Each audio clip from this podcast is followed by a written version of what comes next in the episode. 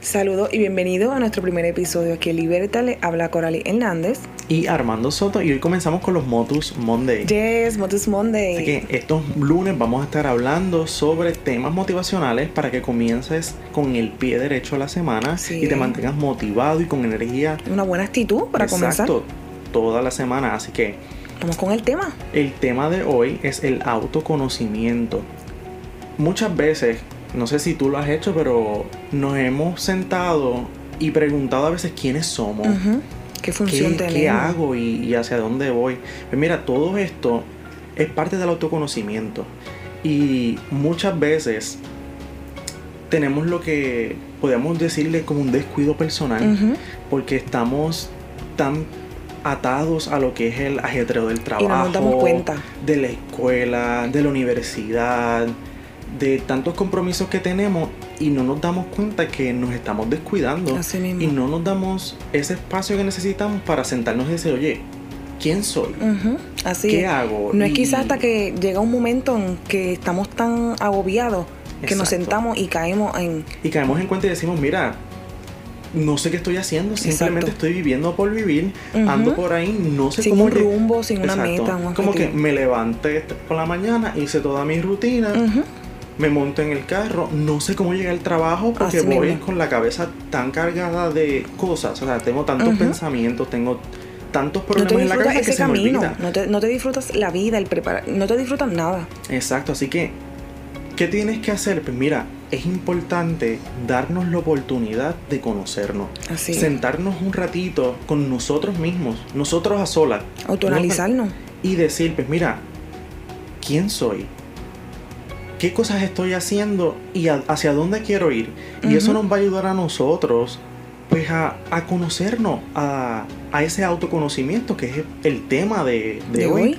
Así. que muchas veces no logramos contestar estas preguntas. A veces muchas personas en entrevistas de trabajo o para un trabajo de la universidad nos preguntan, ay, ¿quién eres? Y lo tienen que practicar tanto para saber quiénes son. Exacto. Se vuelve un mucho al momento de contestar esta pregunta. Es como que, pues mira, ¿quién soy? Ah, pues mira, soy fulanito de tal, vivo en tal pueblo, mismo. estudio tal cosa, eh, trabajo en esto, pero. Sabes que yo lo he visto mucho en memes. Y, y, uno se queda como que esto es algo más serio, esto es algo importante. Es algo sumamente importante porque tú eres mucho más que. Juan del Pueblo que vive en Guayama, eh, y es que estudio diseño gráfico y trabajo como conserje. O sea, así mismo. Tú eres mucho más que eso. Dentro de, de quiénes somos están los valores, están las cosas que tú, tus creencias, todas las cosas que tú eh, como persona... Te forman, te complementan. Exacto. Sí, es que a veces no sabemos el valor que tenemos, lo, lo perdemos o quizá creemos saberlo, pero no nos hemos dado el tiempo de sentarnos, analizar y decir, mira, yo valgo tanto. Y aceptamos cosas quizás que que no queremos o que no estamos de acuerdo porque no sabemos el valor. Porque no nos conocemos. Exactamente. no sabemos el valor que nosotros tenemos. Que es muchísimo. Cada ser humano yo creo que tiene un valor increíble y... Todas las personas somos diferentes y todos tenemos un valor diferente, pero es un valor positivo. Así, que está en nosotros darnos ese tiempo para tú decir, pues mira, hoy voy a coger, me voy a sentar y voy a hablar conmigo. Y decir, pues mira, ¿quién soy? Pues mira, yo soy una persona respetuosa, soy una persona que quiere ver la justicia. Exacto. Soy una persona que me gusta aprender. Sí, poder ver tus cosas buenas y las malas también, porque de ahí de las malas también se aprende. Una de las ventajas que tiene el sentarse con uno mismo a hablar es ver y analizar cuáles son mis fortalezas y cuáles son mis debilidades. Así es. Y cuán importantes son porque sí, a veces... Las dos tienen un rol muy importante. Nosotros podemos decir, pues mira, mis fortalezas son tales, tales, tales, tales y tales, pero ¿dónde están tus debilidades? Exactamente. Entonces tenemos eh, en el otro extremo personas que solamente ven sus debilidades y no ven sus fortalezas. Entonces se enfocan solamente en lo negativo. Exacto, todo ser humano tiene fortalezas y tiene debilidades. No sé si te pasaba, pero en la escuela nos, en algunas ocasiones nos ponían a, escribir lo que son tus debilidades y tus fortalezas. Tus debilidades tú las escribes muy rápido, muy fácil tu fortaleza se te hacía tan difícil. Exacto. Y, llegabas al momento de, preguntarle a fulanito, a, tu compañero de la mira, ¿cuál tú crees que es mi fortaleza? O cómo tú me describes. O cómo tú piensas que soy yo. Y, no sabemos nosotros mismos cómo no sabemos nosotros mismos cómo contestar esta, estas preguntas. Yo creo que a todos nos ha tocado pasar por eso en algún momento. A todos. Y si no te ha pasado, pues puede que te pase. Así Exacto. que es importante contestar estas preguntas. ¿Y cómo nosotros podemos hacerlo? Pues mira, te vamos a dar unos, consejitos, para que tú puedas sentarte y profundizar en esas preguntas de quién soy, qué hago y hacia dónde voy. Autoanalízate y hazlo por ti. Para que puedas entonces tú desarrollarte como persona. Comenzando con los consejitos, mira, eh, a veces muchas personas lo ven como algo tonto, pero escribir un diario es algo que te libera. Te puede ayudar. Tú vienes al tiempo luego y lees lo que deseas y dices, mira, wow, cómo superé esto, cómo aprendí de esto. Son muchas las... Las experiencias y, o sea, todo, todas las cosas que te han ocurrido en la vida te van formando como persona. Entonces tú vas conociéndote porque todas las cosas que te han ocurrido te van formando. Así es. Así que entonces muchas personas pues a veces dicen, ay, pero un diario, yo no voy a tener una libretita por ahí, pues mira, usted tiene el teléfono, en las notas, o quizás a usted le guste hablarlo, pues mira, si no quiere hablar con una persona, si no se atreve a ir donde un profesional, pues mire, quizás hable con usted mismo. Y en las notas de voz usted las guarda usted está liberando toda esa carga que usted tiene encima. Sí, porque se acumula y, es fuerte después. Quizá algo sencillo, algo que podría tener una solución fácil, se sigue acumulando, se sigue aumentando entonces y cuando explota es mucho más fuerte. Y eso lo que nos va a llevar es a, a nosotros a drenarnos y no es lo ideal. Y de esa manera nosotros vamos a ver cuán importante, como ya habíamos dicho, son las fortalezas y las debilidades. Porque ahí tú vas a decir, pues mira, en estas cosas eh, yo me destaco y en estas pues no soy muy bueno. Y eso te va a ayudar. Eso no significa que aunque yo no tenga aunque estas sean mis debilidades, yo no pueda lograr cosas. Claro que no. y puedes mejorar esas debilidades y convertirlas en fortaleza cuando tú las puedas identificar. Algo que a mí me ayuda mucho es escribir mis, metas. Por ejemplo, a principio de año yo compro una libreta que me guste y escribo mis metas y según yo voy cumpliéndolas, las voy tachando. Y me encanta sentir como que ese feeling de que las cumplí. Exacto, porque te da, te da la sensación de que estás haciendo Lo estoy logrando. Que estás logrando algo. Si eso te gusta, pues mira, es, es un buen método que tú puedes utilizar para lo de las metas. Eso te va a ayudar a ser consciente y a ser realista de las cosas que puedes hacer. Si tú identificas tus fortalezas y tus debilidades, tú puedes decir, pues mira, estas cosas las puedo lograr, pues las voy a plantar como meta. Exacto. y, poder mejorar. exacto, o a, la inversa. Digo, estas son mis debilidades, pues mira, ¿cómo puedo trabajarlas? Pues mira, voy a, voy a trazarme esta meta de trabajar esta debilidad. Exactamente. Y poco a poco, porque no algo que tú vayas a decir, por ejemplo, tengo tal debilidad y de hoy para mañana tú lo vas a cambiar. Es un proceso también, entender que, que todo un proceso en la vida para que se logre. Hablando de que esto es un proceso, es importante saber que el autoconocimiento tiene una continuidad. no es decir, por ejemplo, un ejemplo concreto, yo tengo mi copita de vino, el domingo me voy a sentar, voy a hablar conmigo mismo y voy a decir quién soy, qué hago y quién, hacia dónde voy. Y contesto esa pregunta, la escribo en un papelilla. Pues, pues, mire, no, el autoconocimiento es, continuo. es continuo. O sea, tú nunca vas a terminar de completar ese proceso. ¿Por qué? Porque todos los días nosotros aprendemos algo nuevo, vamos evolucionando y vamos cambiando, estamos en constante cambio.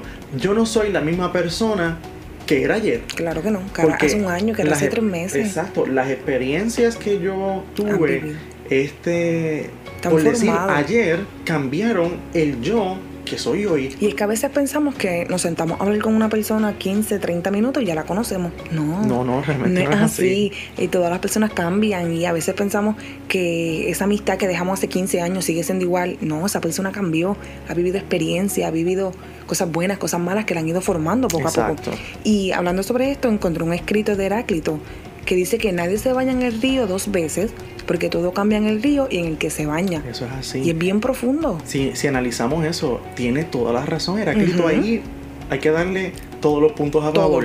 Porque 20 de 10. Nadie se baña en el río dos veces. ¿Por qué? Porque mira, sí, el río puede que se quede con su nombre. Tú siempre te vas a llamar Coralis.